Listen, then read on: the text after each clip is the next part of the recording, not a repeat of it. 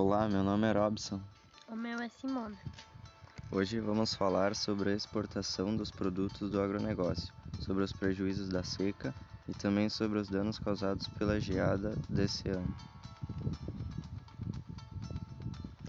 Em um contexto geral, as exportações do agro vêm se destacando tanto como, mais, como um dos, dos mais fortes meios da geração de renda e riqueza para o país, também com motivo de orgulho para a cadeia produtiva no geral, pois todos nós sabemos que o agronegócio é o setor que mais vem crescendo desde a colonização e teve também seu maior salto nos últimos anos, através dos crescentes investimentos em tecnologias e principalmente estimulando estimulado para a crescente demanda de alimentos que o mundo necessita.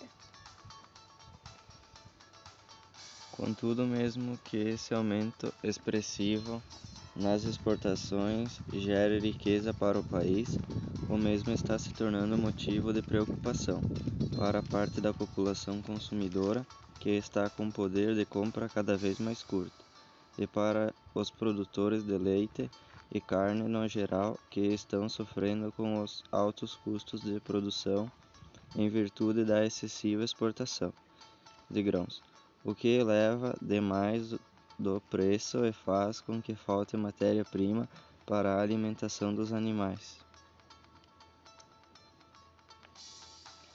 Bom, em 2020 tivemos uma amostra de como o agronegócio brasileiro é forte. Sim, mesmo com a pandemia do novo coronavírus, o setor do agronegócio se manteve e continuou crescendo. Verdade. O PIB, o Produto Interno Bruto, do setor do agronegócio continuou aumentando. O agronegócio brasileiro é um grande competidor no mercado externo, exportando para vários países estrangeiros. No último ano que se passou, tivemos a China como grande compradora de produtos brasileiros.